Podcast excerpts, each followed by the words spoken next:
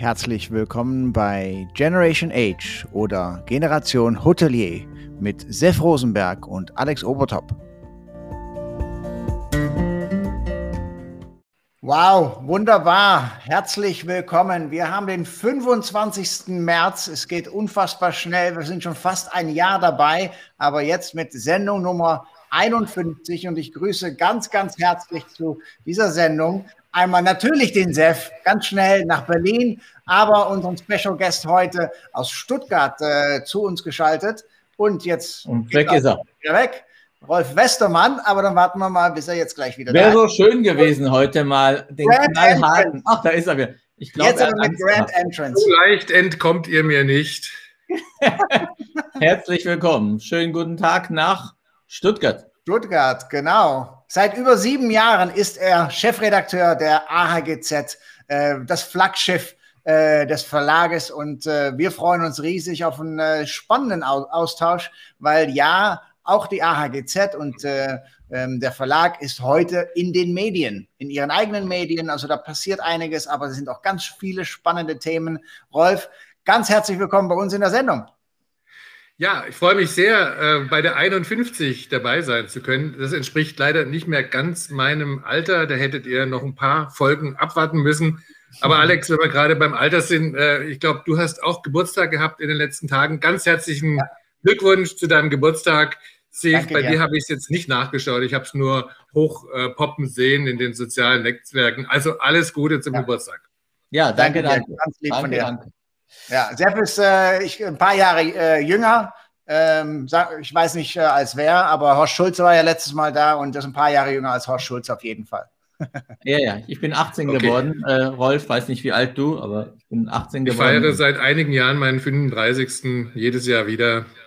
Ja, das ist immer gut. Das ist auch ein guter, gutes Alter, finde ich. Eigentlich, äh, ja, ich bin auch 35 geworden. Das ist äh, ja. richtig schön. Alle in einer Altersklasse, sehr gut. Genau. genau. So, wir fangen mal ganz klar und knallhart an. Was ist denn da los? Wo? Bei euch im Verlag. Bei euch? Neue Ach so, ich dachte, ich dachte was ganz anderes. Also, ich habe mir den Tag heute natürlich nicht rausgesucht, dass wir gerade ausgerechnet heute sprechen. Und ähm, aber klar, wir sind jetzt auch ähm, Gegenstand einer Berichterstattung gewesen bei uns. Ähm, geht es natürlich auch darum, dass wir uns verändern als Verlag ähm, in der Berichterstattung. Es wird digitaler werden. Also da tut sich einiges. Und äh, wir sind natürlich auch Bestandteil der Branche, so wie alle anderen auch, und schwimmen da drin. Und äh, wenn es der Branche gut geht, schwimmen wir ganz weit oben und äh, auf den Wellen. Und jetzt, ähm, ja, schwimmen wir so wie die anderen auch. Und dann müssen wir eben bestimmte Maßnahmen dann treffen, um dann eben weiter voranzukommen. Mhm. Ist der Umzug von Stuttgart, du bist ja in Stuttgart, aber Umzug äh, nach, nach, Frankfurt von Stuttgart, ist das Teil dieser Veränderung, äh, die durch, ich sage mal, die Pandemie aktiviert wurde oder war das sowieso schon Plan?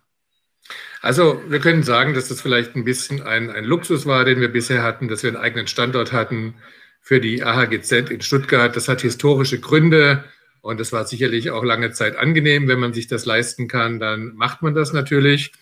Ähm, wenn man äh, aber ähm, schauen muss, äh, wie es dann weitergeht für die Zukunft, ähm, dann muss man natürlich überlegen, wie man ein, ein gutes Gebäude, das äh, die DFV Mediengruppe in Frankfurt hat, äh, noch besser nutzen kann und wie wir ähm, in den Redaktionen, wir haben ja mehrere Titel aus diesem Bereich, Hotellerie und Food, wie wir da noch besser kombinieren können und da effektiver arbeiten können. Und das wird jetzt gemacht, ja.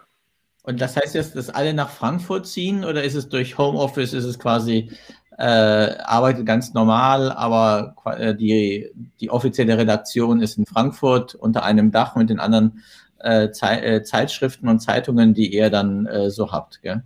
Genau, also das ist verhandelt worden und da gibt es ein Kombimodell, äh, natürlich nützt es niemanden, wenn eine Redaktion in Frankfurt ist und es ist keiner da. Also es gibt ein Kombimodell, in dem man dann zusammenarbeitet. Die Arbeitswelt insgesamt wird ja moderner, so dass man da heutzutage einfach flexibler arbeiten kann und das dann eben auch über Distanzen manchmal möglich ist, aber eben auch vor Ort. Wie viele Zeitschriften hat denn der Verlag? Also es wird immer gesagt, über 100 Titel, äh, Fachtitel von Horizont, das ist ein bekannter Medientitel über die Lebensmittelzeitung äh, bis zur AHGZ. Wir sind ja äh, im vergangenen Jahr, also sagen wir im vorvergangenen Jahr 2019 in den Top 10 äh, gewesen nach den Brutto-Werbeumsätzen. Also schon eine richtig große und wichtige mhm. Fachzeitung. Ähm, für letztes Jahr liegt noch keine Auswertung vor. Ist auch vielleicht besser so, ne? Ja. Das war keine Frage. Nein, nee, es ist, ja, es ist ja so. Ne? Die, die, die Branche leidet und äh, dann, dann kann natürlich auch hier und da weniger Geld fließen für, für Werbung. Und äh, das, äh, das hat sich ja auch, wie du vorhin auch gesagt hast, viel mehr Digitalisierung. Ähm, inwieweit seid ihr, ne? ihr habt ja äh, die App auf, für, fürs iPad oder ne, äh, sowieso die AGZ digital. Äh, wie soll diese digitale Weiterentwicklung weitergehen? Ihr habt ja auch ein äh, Online-Format gehabt mit Interviews äh, im vergangenen Jahr. Was, was sind da so Sachen, wo wir, wir uns darauf freuen können oder wo wir vielleicht äh, uns von verabschieden werden? Also wenn wir das jetzt vergleichen mit äh, dem Zeitpunkt, als ich angetreten bin, du hast ja gesagt vor sieben Jahren, da haben wir natürlich einen enormen Sprung in der Digitalisierung gemacht. Wir haben letztes Jahr angefangen, äh, einen, einen Plusbereich einzurichten, so wie das andere Medien auch haben, äh, Spiegel Plus und Zeitplus und was es alles gibt. Und ähm, da haben wir sehr gut recherchierte Geschichten mit einem Mehrwert drin. Und ähm, ja, das äh, Problem ist ja nicht, die Inhalte digital zu verbreiten, sondern darüber eben dann auch äh, Geld einzunehmen, Abos zu generieren. Mhm. Und ähm, das klappt heutzutage besser als noch vor sieben Jahren. Ich weiß noch, vor sieben oder zehn Jahren war es ja so, dass alles, was im Internet war, grundsätzlich kostenlos beansprucht wurde von den Usern. Keiner wollte was dafür bezahlen. Und nachdem, seitdem die Verlage doch sehr viele Inhalte hinter Paywalls verstecken, ist die Bereitschaft auch gewachsen, dass das äh, Produkt äh, eben was wert ist. Also, mhm. dass es eben jetzt nicht so ist, wie zum Bäcker zu gehen und zu sagen, ich möchte jetzt kostenlos ein Brötchen und das ist mein Recht, sondern dass es eben auch tatsächlich ein, ein, ein Wert ist, der da geschaffen wurde, der finanziert werden muss. Es müssen Gehälter, Mieten und so weiter ausgegeben werden. Und das muss eben bezahlt werden. Diese Einsicht, die setzt sich immer mehr durch. Und, und das ist jetzt unser Bestreben natürlich, äh, da noch mehr äh, zu generieren. Aber wir haben, glaube ich, wer da reinschaut in, in ahgz.de, haben ein sehr schönes Angebot äh, konstruiert. Ähm, mit äh, Nachrichten natürlich äh, ganz wichtig und äh, Bilderstrecken, mit Videos und äh, mit äh, Nutzwertberichterstattung. Also da ist alles kombiniert drin. Das ist äh, ja eine runde Sache und ähm, die ist übrigens äh, ganz besonders in der Corona-Krise sehr gut gelaufen. Also wir hatten da in den Monaten März, April, Mai hatten wir Steigerungsraten von bis zu fast 100 Prozent im Vergleich äh, wow. zu den Vormonaten, weil einfach das Informationsbedürfnis wahnsinnig groß war. Aber wer bei euch Abo ist, hat auch das Plus inklusiv schon. Genau, also da gibt es die Modelle, ähm, äh, die alles äh, beinhalten und äh, genau, also so ist das. Meine ganz andere Frage, die, es gibt ja einige Zeitschriften oder im Internet eben auch, sag ich mal, NTV oder äh, ich weiß nicht so andere, da ist ja fast da ist ja alles kostenlos.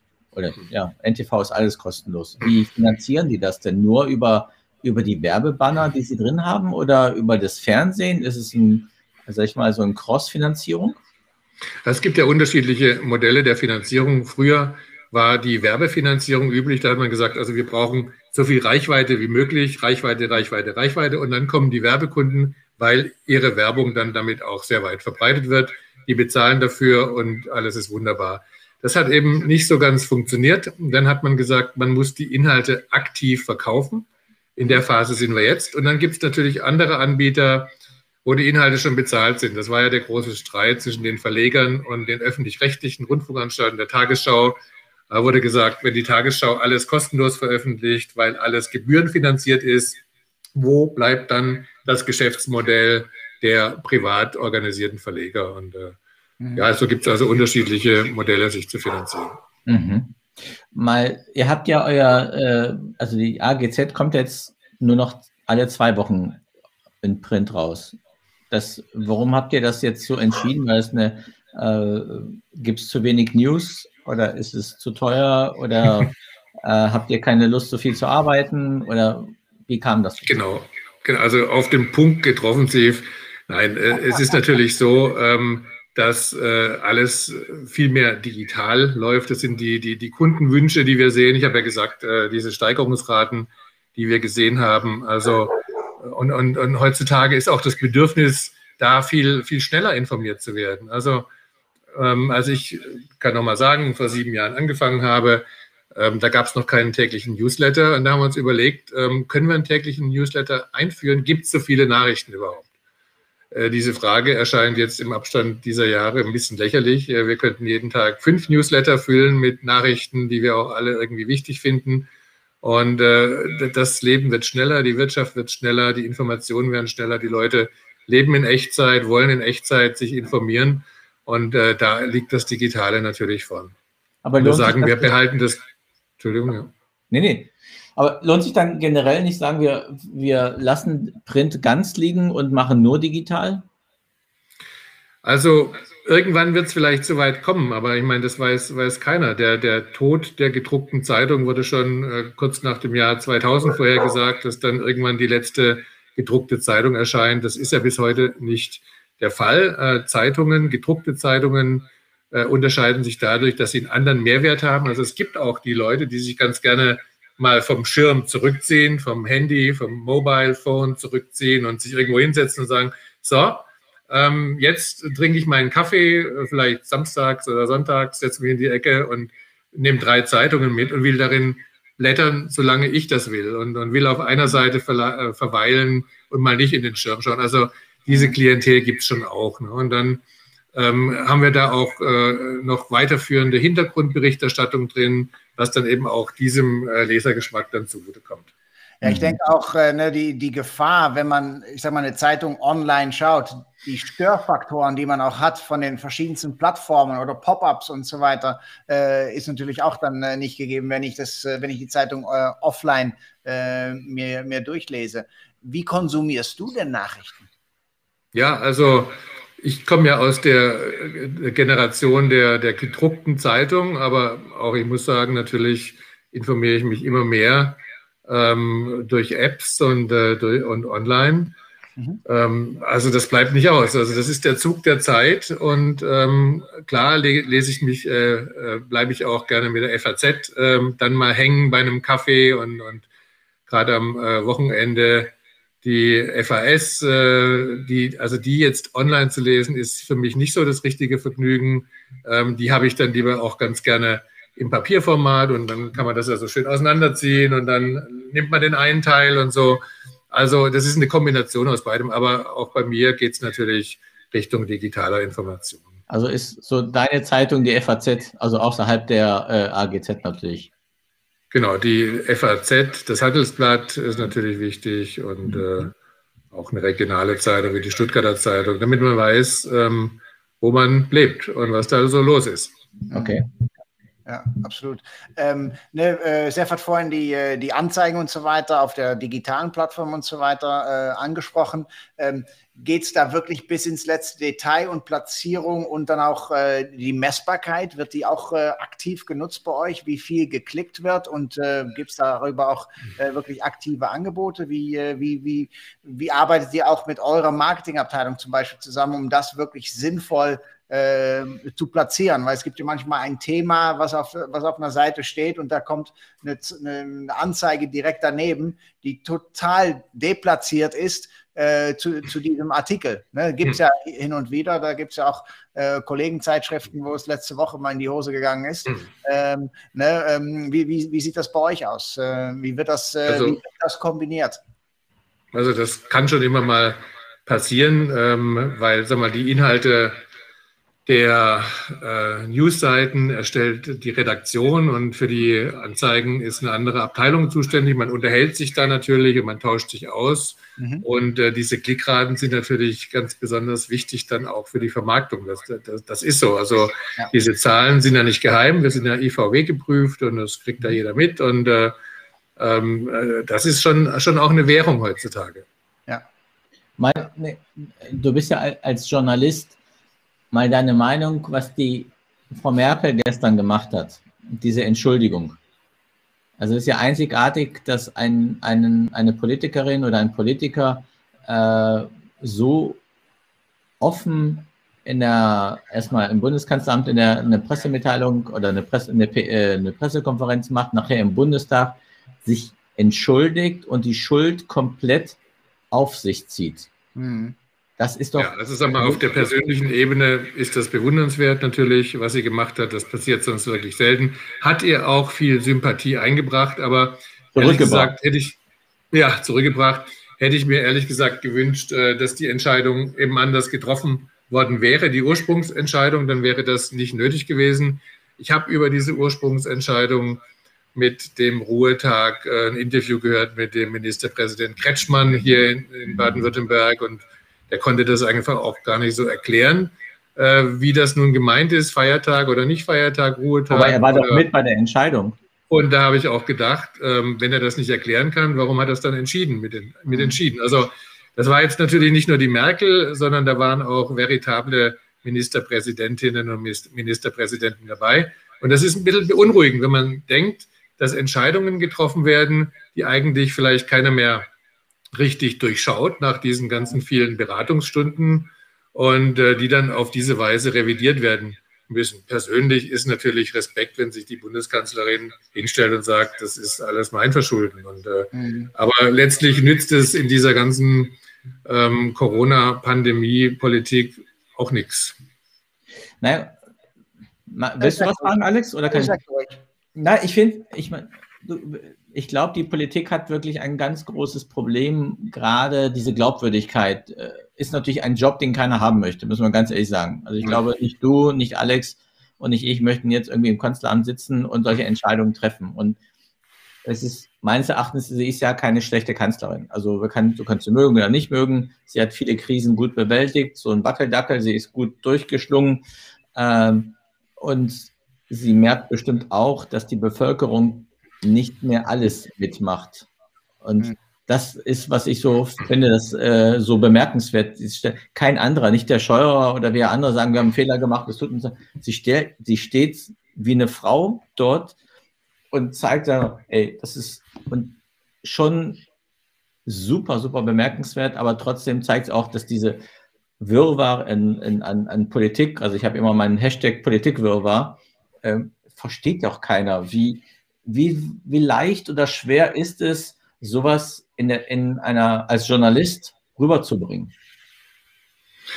Ja, also es zeigt einfach die Anspannung, die eben auch bei den Krisenmanagern und Managerinnen herrscht, ähm, dass das einfach keine leichte Aufgabe ist. Und äh, klar, da müssen verschiedene Enden äh, unter einen Hut gebracht werden, sozusagen. Wir haben 75.000 äh, in Verbindung mit Corona gestorbene Menschen in Deutschland. Das ist, äh, da muss man die richtigen Schlüsse draus ziehen.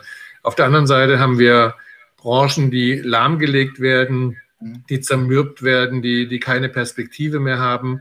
Also da den richtigen Weg zu finden, ist nicht einfach. Aber was eben jetzt diese Entscheidung wieder gezeigt hat, ist eben ähm, ja die, die Anspannung und ähm, sag mal, die Beunruhigung, ähm, dass man vielleicht äh, auch immer nur auf den, denselben Themen herumreitet und da noch eine Schraube dreht, da noch eine Schraube dreht, anstatt vielleicht ähm, etwas mutiger, kreativer ähm, zu denken. Also ich denke jetzt zum Beispiel an diese Modellversuche, die wir in Tübingen haben, äh, mit diesem äh, Tagespass in Tübingen.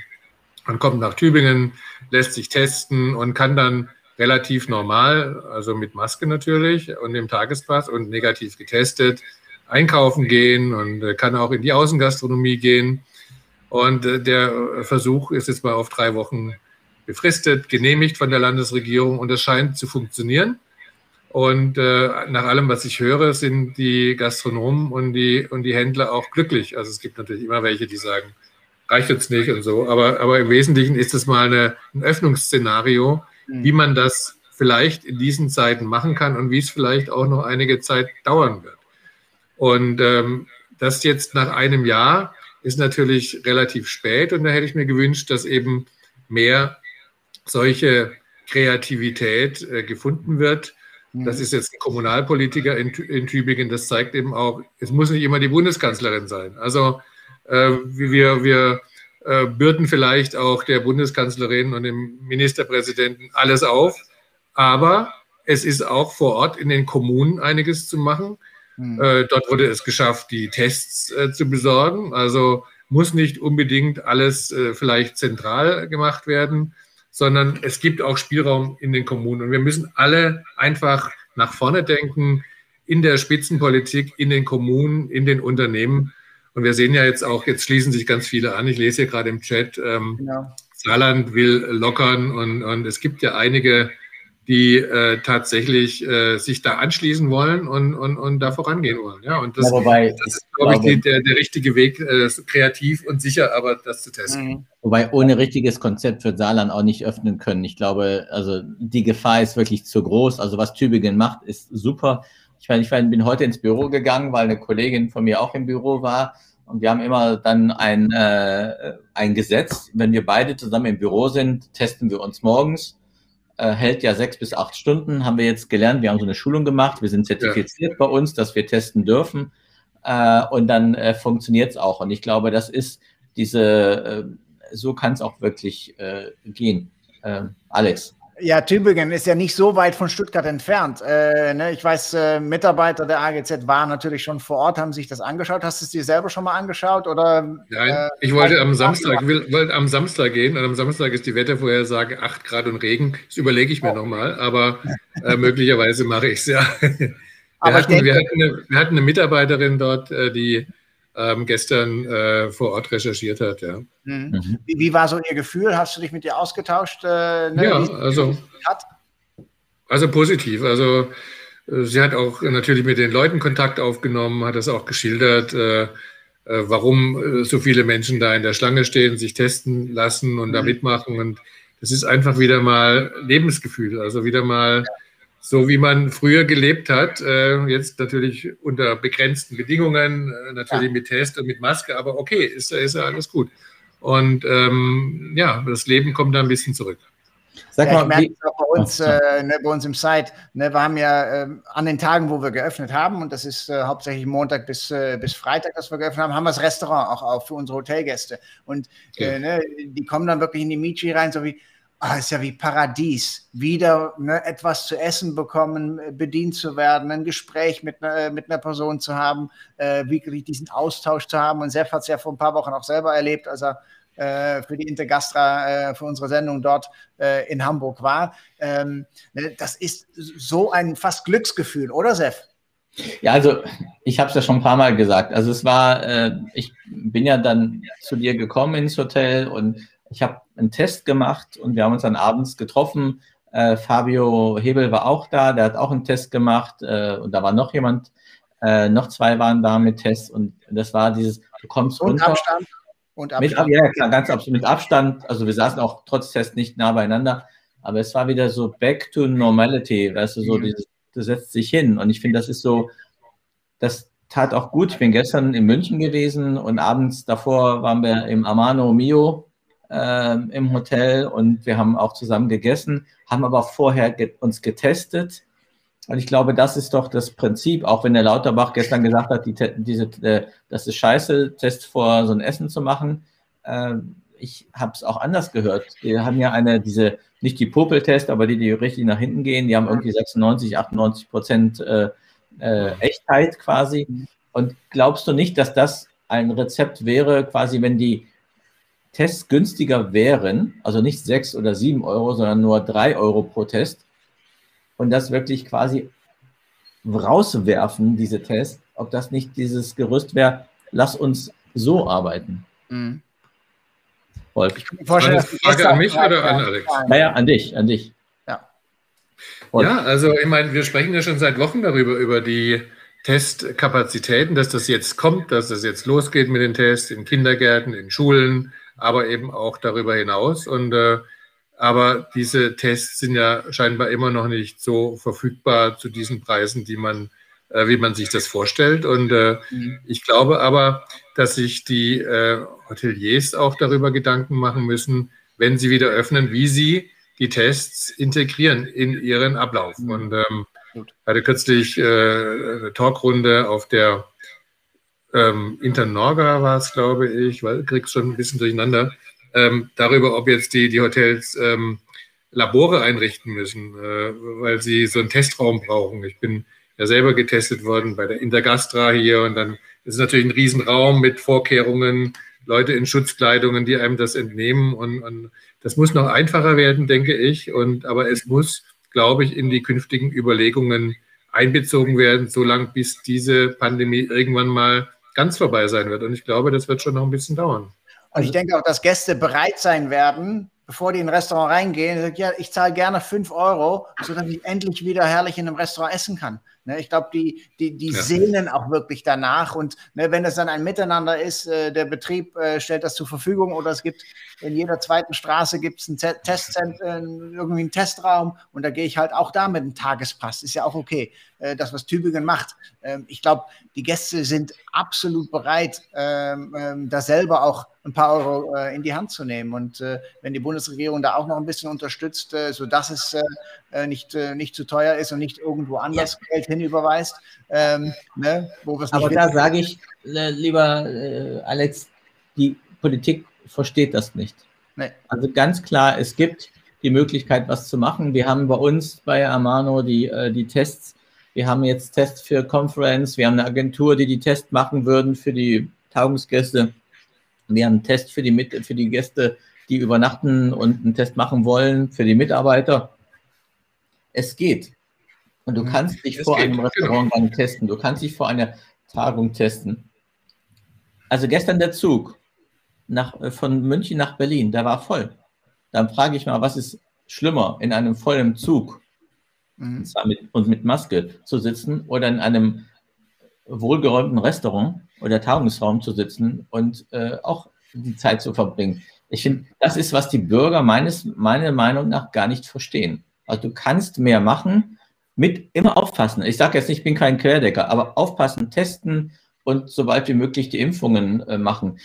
Meine ganz andere Frage, Ralf, wie, wie spannend ist diese Zeit jetzt für dich als Journalist? Ja, von den Themen her können wir uns natürlich nicht beklagen, aber Spannung, es ist äh, schon mehr dabei als Spannung, weil also ähm, es, ist halt, es ist halt düster, das, das, das ganze Thema. Ähm, und es ist zermürbend. Ähm, das geht uns natürlich auch so wie vielen Unternehmerinnen und Unternehmern, wenn wir von Januar auf Februar vertröstet werden, von Februar auf äh, Anfang März, von März auf Ende März und dann wird alles wieder kassiert und dann geht es vielleicht Richtung Pfingsten das ist einfach wahnsinnig äh, zermürbend. Und, und mhm. ähm, also manchmal habe ich auch schon gedacht, ähm, dass alles schon darüber gesagt wurde. Also ähm, man, man, kann nur ähm, staunen, äh, wie äh, stark die Branche immer vertröstet wird und, und, und ähm, dass eben diese Impfungen nicht vorankommen. Ich habe heute Morgen nochmal gelesen, ich glaube, es sind immer nur noch 4, noch was Prozent, die beide Impfungen erhalten haben. In Deutschland 10 Prozent, knapp 10 Prozent, die eine Impfung erhalten haben. Also das geht nicht voran und das leuchtet einem nicht ein. Also einerseits diese Zermürbung und dieses Hinhalten. Wir wissen ja nicht, ist am 1. April, am 1. Mai, am 1. Juni, am 1. Juli alles vorbei? Keine Ahnung, das kann sich ziehen. Und wenn das Impfen gleichzeitig nicht vorankommt, dann ist das natürlich schon ein großes äh, Versagen, muss man sagen, weil äh, da setzen wir doch sehr, sehr starke Hoffnungen drauf, dass wir das damit dann irgendwann eindämmen können, dass wir uns wieder rauswagen können. Und dann ja. siehst du Bilder aus Tel Aviv, wie die im Restaurant auf den Tischen tanzen. Mhm. So ja. ist es. Ne, aber dann hast du, äh, dann wird auch gesagt, Anfang März schon, ach ja, ab April können die äh, Hausärzte auch impfen. Ne? Die machen das ja tagtäglich, Impfungen und so weiter. Und dann kommt, was war es, letzte Woche oder Anfang dieser Woche? Ja, die bekommen 20 Dosen pro Woche. Hallo, die Unglaublich. Können, 20, 30, 40 am Tag machen. Ja. Äh, ne? und, und, da gibt es doch, Entschuldigung, Alex, es gibt eine Kalkulation in Hamburg. Es gibt eine Kalkulation in Hamburg, wenn die Hausärzte in Hamburg äh, äh, impfen würden, ist, glaube ich, Hamburg nach sechs Wochen geimpft oder mhm. acht Wochen. Es gibt irgendwie ja. eine relativ kurze Zeit, ja. dass Hamburg, also es, das ist eben die, die, die, die Problematik. Äh, in, in dieser Zeit, Rolf, wie holt ihr eure Informationen aus der Politik? Habt ihr bundespolitische, klar seid ihr in der Bundespolitik, aber ist es so, wie holt ihr eure geheime Information rüber? Also geheime Informationen, wir, wir sprechen natürlich, wir haben Kontakte zu den Abgeordneten, aber wir sitzen jetzt nicht in der Bundespressekonferenz äh, und wir sitzen nicht im Bundeskanzleramt irgendwie mit einem Spion drin oder sowas. Also so nah sind wir nicht, aber wir haben da natürlich Kontakte in die Politik, ja. Hm. ja. Und äh, die Information fließt dann recht frei äh, und auch ist, ist die immer zuverlässig? Also sobald jetzt die Information keine offizielle Information ist, sondern äh, von, von einer Person oder einer Partei gesteuert ist, muss man sich natürlich immer überlegen, was ist mein Anteil daran, wenn ich es veröffentliche mhm. und, und, stimmt das alles und äh, das muss man natürlich manchmal abwägen, das ist ganz klar. Sonst lässt man sich instrumentalisieren ja. und denkt dann plötzlich, hm, was war das eigentlich? Ja. ja, das können vielleicht ein paar andere machen.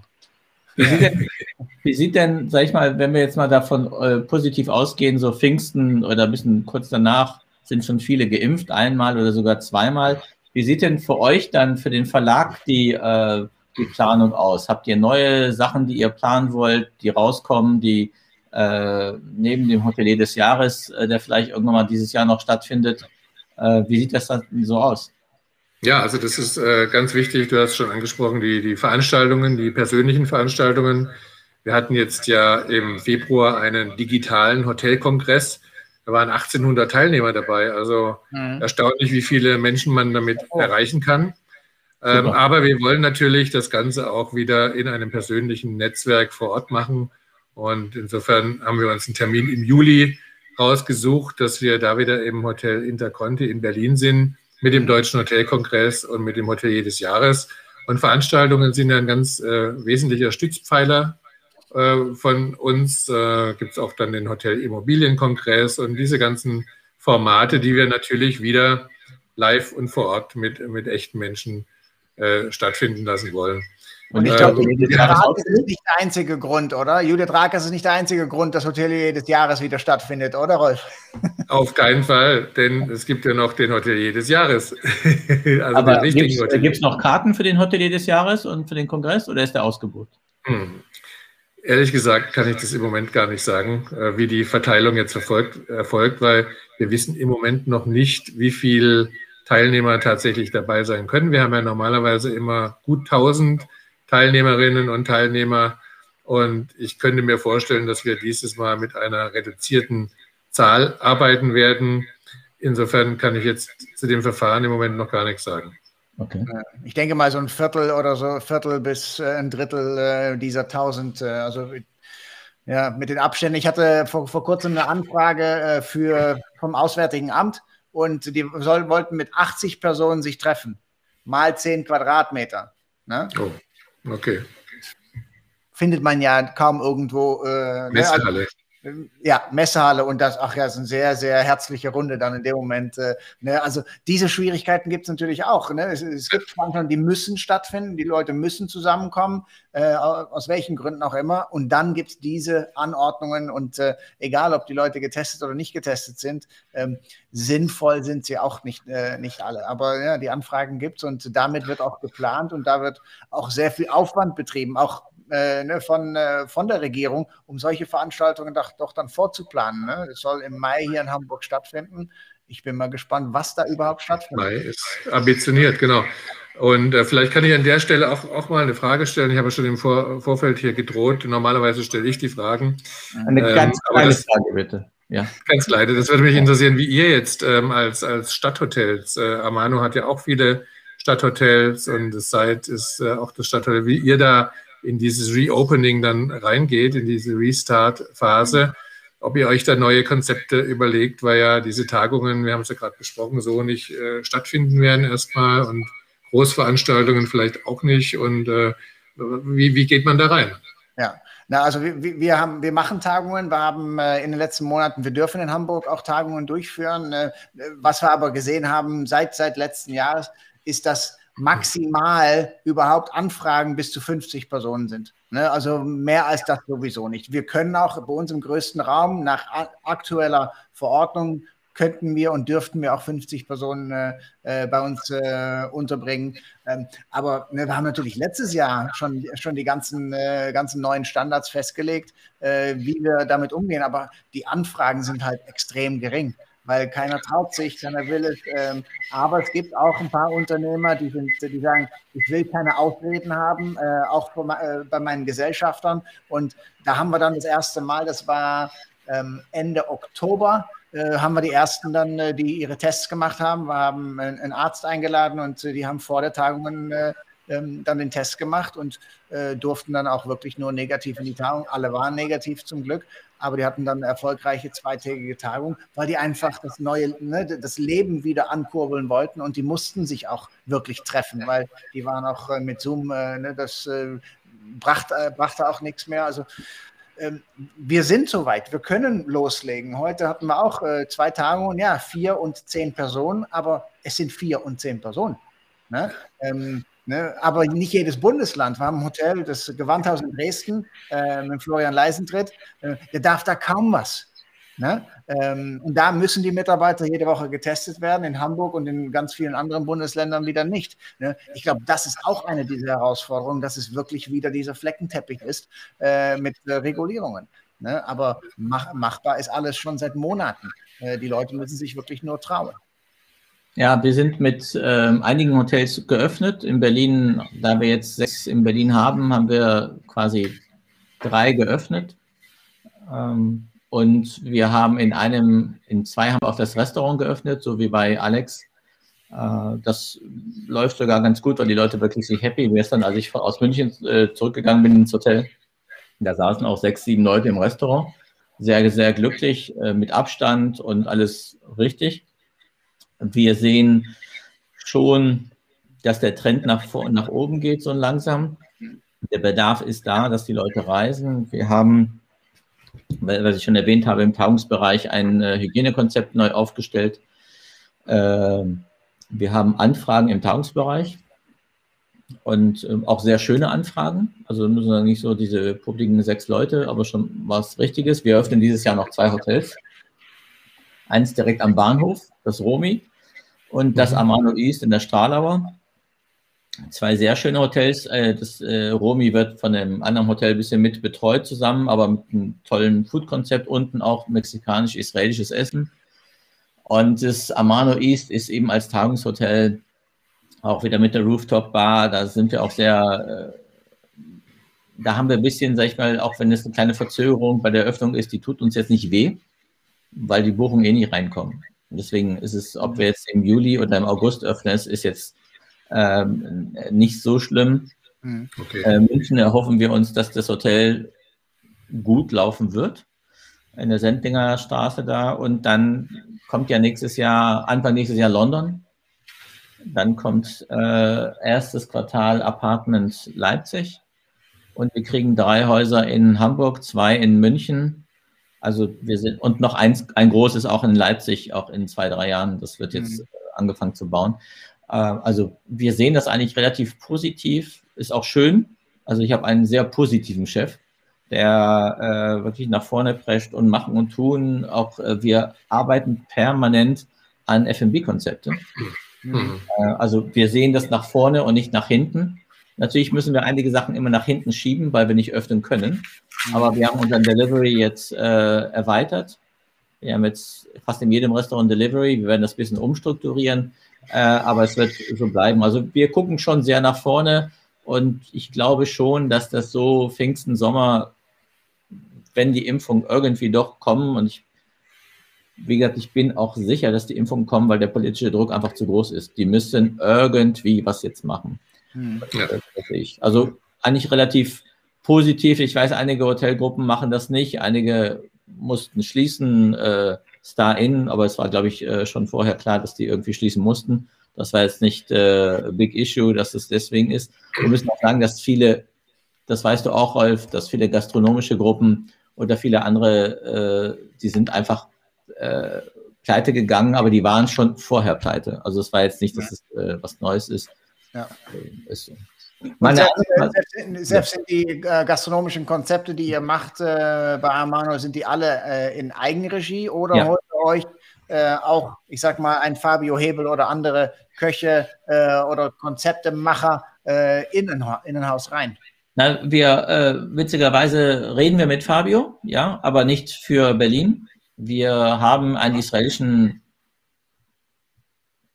Superkoch, so ungefähr, ähm, der die Konzepte macht. Wir sind ja sehr israelisch angehaucht ähm, und wir haben jetzt, äh, wir haben jetzt mit ihm zusammen, es gibt so ein ähm, israelisches Wochenendbrot, nennt sich Challah, das ist so wie ein Zopf, aber so ein bisschen fluffiger. Und da machen wir jetzt so ein Sandwich draus. Das hat er kreiert, er hat die Joseph-Karte kreiert, er wird andere Sachen mit kreieren. Mhm. Äh, auch äh, wir übernehmen ein Restaurant in, in Berlin, was wir wahrscheinlich hoffentlich im Mai, Juni eröffnen. Das ist seine Sache. Das machen wir alles Haus, homemade. Mhm. Ähm, das äh, mexikanisch-israelische, da haben wir eine Agentur, aber die machen das mit dem Küchendirektor. Also es ist, mhm. es geht Hand in Hand. Welche Trends siehst du, Rolf? Äh, so Hotel, Gastro, was, was, was, was für Trends äh, bekommst du mit? Weil du bist ja auch im Puls der Zeit äh, mit der AGZ. Was für Trends ja, bekommen deine Aufmerksamkeit, sage ich jetzt mal so?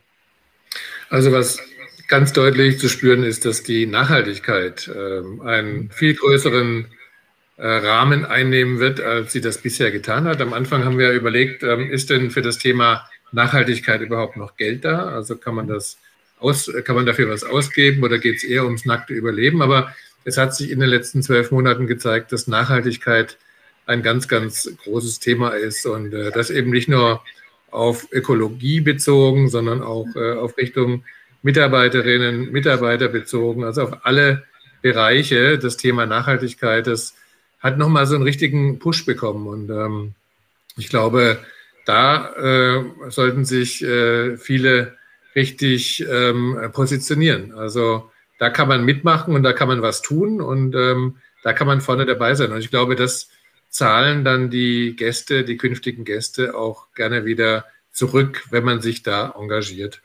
Und äh, also wir müssen ja insgesamt sehen, das ist natürlich letztlich verheerend jetzt diese Auswirkungen, aber es gibt dann auch ja positive Aspekte, die man finden kann für die Zukunft. Und äh, mhm. Also ich bin jetzt nicht jemand, der sagt, äh, Corona macht äh, alle bessere Menschen aus und, und, und, und das auf gar keinen Fall. Aber man kann auch in dieser Zeit eben positive Effekte finden. Also jetzt zum Beispiel mal, gestern habe ich zu meinem, meiner Verwunderung gelesen, dass äh, Campingplätze ganz, ganz geringe ähm, äh, Minusraten hatten im vergangenen Jahr. Also. Campingplätze haben sich offensichtlich stabil entwickelt. Also kann man aus Camping, Glamping äh, vielleicht irgendwas machen? Ist das möglich? Ähm, ich habe mit, mit Ferienhotels gesprochen, die gesagt haben, wenn wir jetzt nicht den zweiten Lockdown gehabt hätten, hätten wir trotz des ersten Lockdowns das beste Jahr unserer Geschichte gehabt im vergangenen Jahr. Also mhm. die, die Aufenthalte, Aufenthalte werden länger. Äh, mhm. viele bleiben eben wieder in Deutschland. Ähm, man, man fliegt nicht mehr zum Advents-Shopping 48 Stunden nach New York. Äh, das bleibt erstmal aus. Und, und, und da muss man, glaube ich, versuchen, diese ja, positiven Parameter für sich zu gewinnen. Das gelingt nicht jedem Unternehmen und auch nicht an jedem Standort. Das geht gar nicht. Aber man muss versuchen, diese, diese positiven Dinge zu nutzen. Mal, wir haben unsere Standardfrage, die, äh, die wir immer stellen. Die heißt, insofern ah, nichts Schlimmes. Ähm, Corona-Revolution. Was, äh, lieber Rolf, nimmst du Positives aus dieser Krise mit? Entweder ja, beruflich ist, oder privat. Ja, ja, kann beides sein. Also ich bin bei dieser Frage immer ein bisschen vorsichtig, weil ich glaube, es hätte diesen Anstoß nicht unbedingt gebraucht, äh, dass wir uns auch positiv weiterentwickeln. Aber was man sagen kann, also ich äh, die, die Nachhaltigkeit, ich glaube, das ist ein, ist ein guter Push. Also könnte auch ja irgendwie einen Plastikpush geben oder, oder einen Müllpush oder was weiß ich. Also das ist schon, schon auch dann der richtige Ansatz und äh, also auch ein bisschen diese Besinnung auf die, die Menschen, auf sich selbst. Ähm, es gibt ja viele Angebote, die so jetzt Richtung Spiritualität auch gehen, also Wellness, ausgebaute Wellness. Äh, das ist äh, sehr stark im Kommen.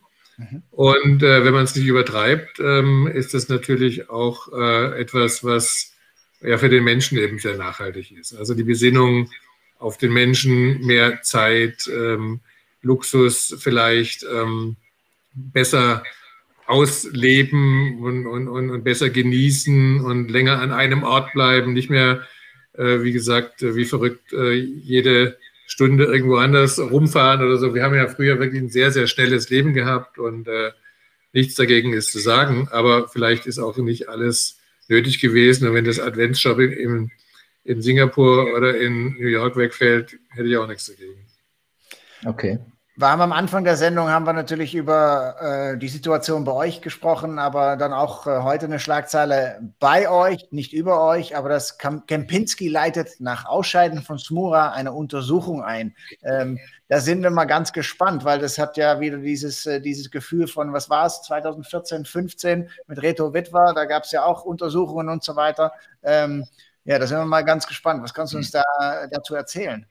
Ja, also diese Mitteilung, die war ja ein bisschen induziert durch unsere Meldung der AHGZ, die wir gestern gemacht haben. Ich hatte mit dem Jörg Lindner äh, von der Unternehmensgruppe 1218 gesprochen gestern und der sagte mir, dass sie ähm, diese strategische Partnerschaft, die ja mit so viel ähm, äh, Fantasie gestartet war, äh, 2019, mhm. dass sie die beendet haben. Also es ging ja darum, dass die beiden, Kempinski und 1218, zusammen 20 Hotels entwickeln, Investitionsvolumen 500 Millionen Euro, und äh, diese Seven Pines Hotels in Seven Pines Kempinski Hotels umbranden. Da gab es das schon auf Ibiza, dieses äh, schöne Ressort in New York, äh, das San Carlos Hotel, das sollte Seven Pines Kempinski werden. Also sag mal, da war schon ein bisschen Musik drin und äh, das wurde nun nach dem äh, Wechsel bei Kempinski wurde das Projekt nicht mehr so richtig weiterverfolgt und ähm, gestern sagte mir der Jörg Lindner, das ist also verabschiedet. Sie hätten sich äh, sie hätten die Vereinbarung aufgelöst. Und äh, ja, und heute ähm, bei Kempinski dauert es immer ein bisschen länger, aber heute hat Kempinski das nun bestätigt und äh, das aber dann eben mit dieser, ja, mit dieser, mit diesem Schlenker verbunden, dass eine mhm. Untersuchung gegen Martin Smura gestartet wurde. Ja, was ist eine Untersuchung? Stand auch gleich am nächsten Satz dabei. Nähere Auskünfte werden darüber nicht gegeben. Ich habe natürlich nachgefragt, ist es eine interne Untersuchung, ist es eine externe, ist es eine juristische Untersuchung? Gibt es keine Antwort drauf. Ich glaube, ähm, damit kann man natürlich äh, Menschen beschädigen, mhm. wenn man mal in den Raum stellt, ich mache mal eine Untersuchung, aber auch keine konkreten Vorwürfe äußert und gar nicht sagt, worum, mhm. worum es eigentlich geht. Und das klingt so ein bisschen wie Nachtreten. Es ist schade, äh, dass es so ist. Und ähm, das erinnert in der Tat an, an, an Reto Witwer, als er 2014 gegangen ist und dann 2015 auch eine Untersuchung in Gang kam, äh, die dann nach sorgfältiger Prüfung zu äh, Anzeigen führte. Äh, das waren ja ganz äh, schreckliche Vorwürfe. Letztlich ähm, wurde Reto Witwer in allen Fällen rehabilitiert. Äh, es war nichts dran an diesen Vorwürfen. Äh, soweit ich weiß, hat er auch eine ordentliche. Irgendwie. Untersuchungen nach Reto Witwer, da, da ist doch irgendwie, das stinkt doch irgendwie was. Ne? Jeder hat das genau. noch im Kopf und. Er ist ja auch beschädigt. Ich meine, das ist ja, ja. auch quasi Rufschädigung. Das heißt, ist er nicht freigesprochen ist, ist er ja unter. Aber warum kommt diese Gruppe nicht zur Ruhe? Warum kann die nicht mal in Ruhe arbeiten? Meine, das ist ja wirklich die, eine Top-Hotelgruppe auch weltweit. Ist jetzt nicht, dass wir jetzt über äh, so eine Pipi-Gruppe reden. Wir reden ja mega schöne Hotels weltweit. Warum kommt ihr nicht so? Ja. Das kann ich leider auch nicht sagen, wo jetzt der tiefere Grund ist. Ähm, es ist eben leider zu beobachten, dass die äh, Hotelgruppe sich nicht ähm, nur auf ihre wirklich schönen Hotelperlen konzentriert und diese weiterentwickelt. Da gäbe es ja wirklich ähm, schöne Themen, äh, die da drin liegen, sondern dass sie sich mit den, mit den Chefs, mit den CEOs immer sehr schwer tut oder in den vergangenen Jahren sehr schwer tut äh, bei den Chefwechseln. Das funktioniert ja nie reibungslos und ähm, woran das genau liegt, kann ich nicht sagen, aber es, es bringt das Unternehmen letztlich nicht weiter, weil es auf die falschen Dinge fokussiert. Mhm. Mhm. Und wie siehst du Kempinski in zwei bis drei Jahren? Expansiv oder mehr bleiben auf der Stelle? Also das, was der Martin Smura probiert hat, war ja eine Expansion. Wir haben jetzt ja, so Mitte 70 Hotels, ich glaube 78, 79 Hotels und äh, er hatte die, die Weichen gestellt in Richtung 100, also mit den 20 von 12, 18 und dann gab es dann noch die ähm, Hommage äh, Collection, Nassauer Hof und, und, und, mhm. und, und Bremer Park Hotel. Also da werden die dann bei 100 dann gewesen und natürlich auch daneben auch andere, andere Projekte. Also das wäre ein großer Wachstumsschub mhm. geworden. Ob es jetzt dazu kommt, kann ich, vermag ich nicht sagen. Mhm. Okay. Bin, bin mal ganz, ganz, ganz gespannt. Ähm, Seth hat vorhin nochmal gefragt, wo können wir uns drauf freuen? Wir haben natürlich die Events, da freuen wir uns riesig drauf. Ne? Aber wir kitzeln da noch mal ein bisschen, ein bisschen mehr. Welche, welche ne, neue, weil viele müssen sich neu erfinden. In Hotels müssen wir uns neu erfinden. Äh, Digitalisierung, ja, natürlich. Da seid ihr auch schon seit Jahren dabei. Gibt es noch was, noch was Spannendes, wo, worauf wirklich die Branche äh, wirklich gewartet hat, ohne es zu wissen? Bei der hm. AG? Ja, das verraten wir natürlich jetzt nicht, sonst wissen es die anderen auch. Nein, aber im Ernst, also wir hatten letztes Jahr zum Beispiel eine, eine sehr gute Restart-Ausgabe, wo wir also diese ganze Hoffnung dann auch ein bisschen in, die, in, das, in das äh, Blatt dann, also in den Printtitel gebracht haben, natürlich auch digital, wo wir einfach die, die Unternehmen und die Unternehmer und Unternehmerinnen unterstützt haben, äh, wie es denn jetzt weitergehen, also wie es losgehen kann. Also richtig mhm. so Power, jetzt geht es wieder los und was ist jetzt mhm. zu tun, was, was ist zu machen. Ich könnte mir vorstellen, dass wir das jetzt äh, dieses Jahr auch wieder machen und durch die, ähm, äh, durch die, die neue Redaktion, die wir haben, also zusammen mit äh, Food Service und GV Praxis ergeben sich sicherlich auch ähm, Synergien, äh, dass wir die Themen ähm, einerseits sehr spitz getrennt behandeln können, aber eben auch übergreifend behandeln können. Und äh, ich glaube, in der Verbindung von Hotellerie und Gastronomie, da ist eine Menge Musik drin. Ja. Und äh, da ist auch eine, äh, weniger Musik, aber auf Clubhouse habe ich dich auch schon unterwegs gesehen, in verschiedenen äh, AGZ-Talkrunden. Ähm, wie ist so deine Meinung zum Thema Clubhouse? Äh, warum bist du da persönlich aktiv oder bist du da eher unter dem Nenner äh, AGZ, deshalb bin ich aktiv auf Clubhouse? Ja, also ich glaube, das ist ein neues Medium, das einen sehr starken Aufschwung ja jetzt äh, erfahren hat in wenigen Wochen. Das ist schon sensationell. Ja, und äh, klar möchten wir dabei sein als, als, als, als wichtiges Medium, wie du uns ja auch am Anfang beschrieben hast. Äh, da müssen wir schon irgendwie einen Aufschlag haben, dabei sein. Mhm. Auf der anderen Seite ist zu sehen, es kostet natürlich sehr viel Zeit. Und ähm, im Moment haben die Leute vielleicht auch noch mehr Zeit, dazu zu hören, das zu machen. Mhm wenn es mal wieder richtig losgeht, könnte ich mir vorstellen, dass diese Möglichkeiten begrenzter werden, dass das dann vielleicht mhm. nachlässt.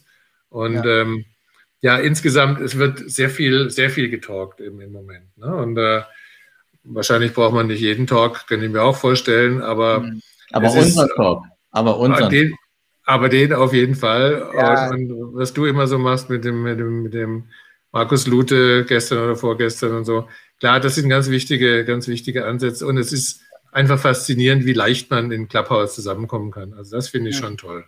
Ja. ja. wir sind ja heute auch live hier auf Clubhouse äh, ne, und ähm, was haben wir so, um und bei 20, äh, ne, vorhin waren so ungefähr 30 mal, äh, mal drin. Ja, es ist einfach ein weiteres Medium und äh, ja, ja, da kann man auch ähm, ja, sich auch präsentieren, um da auch äh, Aufmerksamkeit für die Themen, die wir haben, äh, zu bekommen und äh, da auch vor allem auch zu informieren. Ne, weil wir wollen nicht nur diskutieren und Meinungen austauschen, aber auch informieren. Und äh, ähm, ja, äh, wie, wie geht es mit der Hotelausbildung weiter? Äh, mal ein ganz anderes Thema. Wir haben noch ein paar Minuten, äh, äh, aber wie, wie siehst du das äh, Hotel und Hotellerie, Gastronomie, Köche? Ähm, da haben wir ja jetzt im, im, letzten Jahr gemerkt, es geht drastisch runter. Ähm, was für eine Entwicklung seht ihr da? Weil ihr habt ja auch Jobsterne und da auch anzeigenmäßig einiges. wie entwickelt sich das da? Also die Ausbildungssituation war jetzt natürlich im vergangenen Jahr nicht befriedigend. Also bei den geschlossenen Betrieben äh, war es natürlich schwierig, da eine Attraktivität zu entwickeln und, und die entsprechenden, den entsprechenden Nachwuchs zu finden. Ich glaube aber, dass das eine ganz wichtige Zukunftsaufgabe ist. Also es gibt da vielleicht auch ein bisschen die Meinung, man braucht gar nicht mehr so viel äh, Menschen, die in der Branche arbeiten, weil es vielleicht äh, der Branche erstmal schlechter gehen wird. Ich glaube, es ist ganz wichtig, die, die, die wichtigen und die, die besten äh, Köpfe äh, hier reinzubekommen. Und, und wir sehen ja, dass, dass einige abwandern in andere Branchen, in den Einzelhandel. Das ist ein ganz äh, großer äh, Drain Brain, äh, Brain Drain, so rum, genau. Und ähm, also das, äh, da braucht man den Nachwuchs. Und, und da muss man ähm, als Arbeitgeber, glaube ich, äh, sehr stark darauf achten, attraktiv zu sein. Es gibt ja welche, denen werden die Türen eingerannt und es gibt aber auch andere, die jetzt nicht so ganz oben schwimmen, die sich schwerer tun. Und äh, ja. aber ich glaube, wie das gilt auch wie im vergangenen Jahr auch schon, ähm, dass einfach die Branche von den Mitarbeiterinnen und Mitarbeitern lebt. Und wenn wir da keine mehr haben, dann ist ganz schlecht.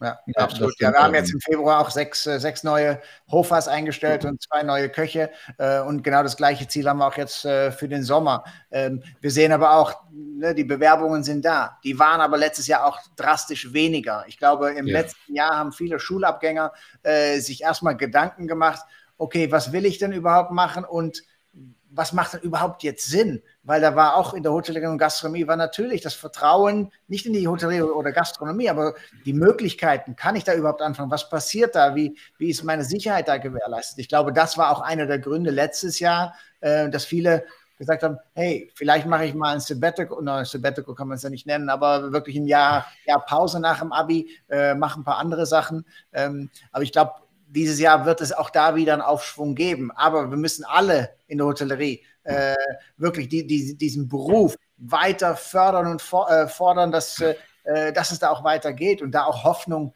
zeigen. Ne? Und da haben wir ja die sozialen Medien äh, für, wo wir auch wirklich uns um die äh, Azubis oder die neuen Azubis, die Schulabgänger kümmern können. Also ich glaube, das kommt auch nicht allein. Entschuldigung, mhm. oder? Ich glaube, das kommt, geht auch nicht von allein. Äh, die Branche war ja immer in der glücklichen Situation in den vergangenen zehn Jahren, dass es immer besser wurde, immer mhm. aufwärts ging, immer genügend Stellen da waren und äh, äh, dass man auch mit äh, schönen Auslandsaufenthalten und sowas äh, arbeiten konnte und so. Da gibt es jetzt natürlich einen Dämpfer und deswegen müssen sich die Unternehmen umso besser und, und die Branche insgesamt sich umso besser darstellen. Ja, ich glaube, wir müssen auch selbst lernen, mit Azubis richtig umzugehen, weil es gibt ja immer ja. noch Betriebe, die haben Azubis rausges rausgeschmissen, äh, auch in der Probezeit. Das Thema hatten wir und ich finde, das ist auch mal eine Zeit, dass wir mit, äh, mit äh, Auszubildenden richtig umgehen und auch mit Mitarbeiterinnen und Mitarbeitern richtig umgehen und nicht sagen, ah, der ist in der Probezeit, wir schmeißen raus, äh, weil am Schluss kommt der D-Day, wenn es wieder losgeht. Mhm. Und es gibt immer noch ähm, Mitarbeiterbewertungen, das hatte ich im Wake-up-Call am Samstag gehabt diese, diese Thematik, das wird sehr vernachlässigt. Und wenn ein Hotel von, äh, ich mal, von der 95er Bewertung auf 60 runterfällt, weil sie sich nicht mehr in dieser Krise mit Mitarbeitern richtig beschäftigen mhm. und äh, diese auch ausbilden oder dann sind die auch selbst schuld. Und ich glaube, dass auch wenn das Geschäft angeht, es gibt ein Hotel in Berlin, hat er heute nochmal bestätigt, der ist mit 22 Mitarbeitern, da habe ich schon ein paar Mal erzählt, in die Krise gegangen. Er hat sieben und er hat mhm. heute gesagt, wenn morgen die Hotels geöffnet werden würden, kann er das gar nicht. Er kann mit ja. sieben Mitarbeitern das Hotel ja. nicht, äh, ne, nicht betreiben. Und ich glaube, das ist ein riesen, riesen, riesen Problem.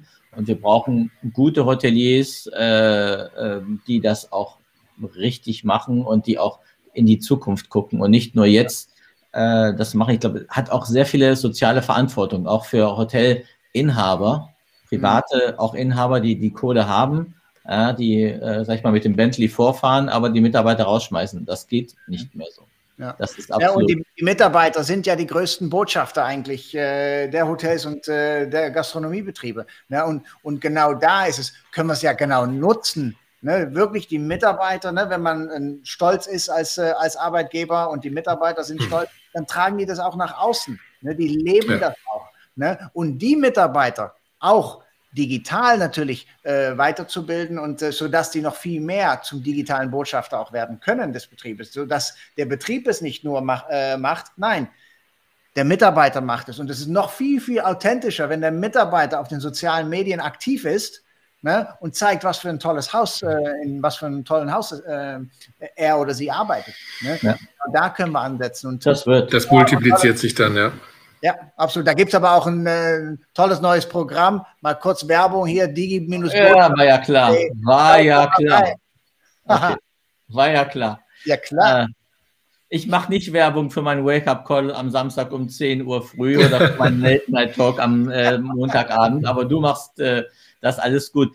Wir, also ich bedanke mich für das tolle Gespräch. Wir haben jetzt wirklich eine Netto-Stunde gesprochen. Äh, Rolf, vielen Dank für deine Zeit und ich hoffe, dass wir uns, äh, vielleicht kriege ich ja noch, äh, kann ich mich noch anmelden für den Hotelier des Jahres äh, und für den Kongress. Beim Immobilienkongress bin ich dabei äh, in, im Steigenberger, sofern der stattfindet. Ich freue mich sehr. Also wirklich vielen, vielen lieben Dank. Für das nächste Mal haben wir einen Aufruf. Wir machen das nächste Mal ganz anders. Wir war, wollen ein Roundtable machen. Also wer dabei sein möchte, kann uns Themen schicken. Der kann auch sagen, ich möchte mal dabei sein in dieser Generation Age Runde. Äh, also einfach an generationhotelier.icloud.com. Äh, ruhig mal bewerben. Wir haben uns auch überlegt, dass wir mal was anderes machen. Die Woche drauf haben wir auch schon wieder einen anderen äh, Gast, der dann kommt. Aber für nächste Woche wollten wir mehr äh, in die Runde gehen und mehr mit vielen Leuten äh, sprechen.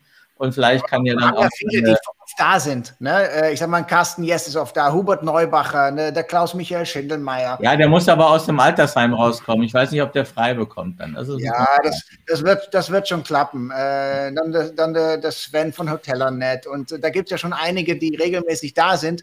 Und die können sich jetzt wirklich auch äh, mal bewerben und sagen, hey, ich will dabei sein und in der Runde mal ein bisschen ja. mitquatschen. Also, lieber äh, Rolf, bleib gesund. Vielen lieben Dank. Und wir lesen Danke. weiter deine Zeitung und beziehungsweise den Newsletter eher, äh, den wir jeden Morgen dann lesen. Und äh, vielen lieben Dank. Ja, danke. War eine sehr inspirierende, kurzweilige Runde. Alex und Sef, schönen Abend ja. wünsche ich euch. Bleibt gesund. Bleibt noch online. Wir machen noch eine After-Talk-Talk. Ja. Ciao. Vielen Dank, Rolf. Danke. Tschüss. Also. Tschüss, Chef. Tschüss. Ciao.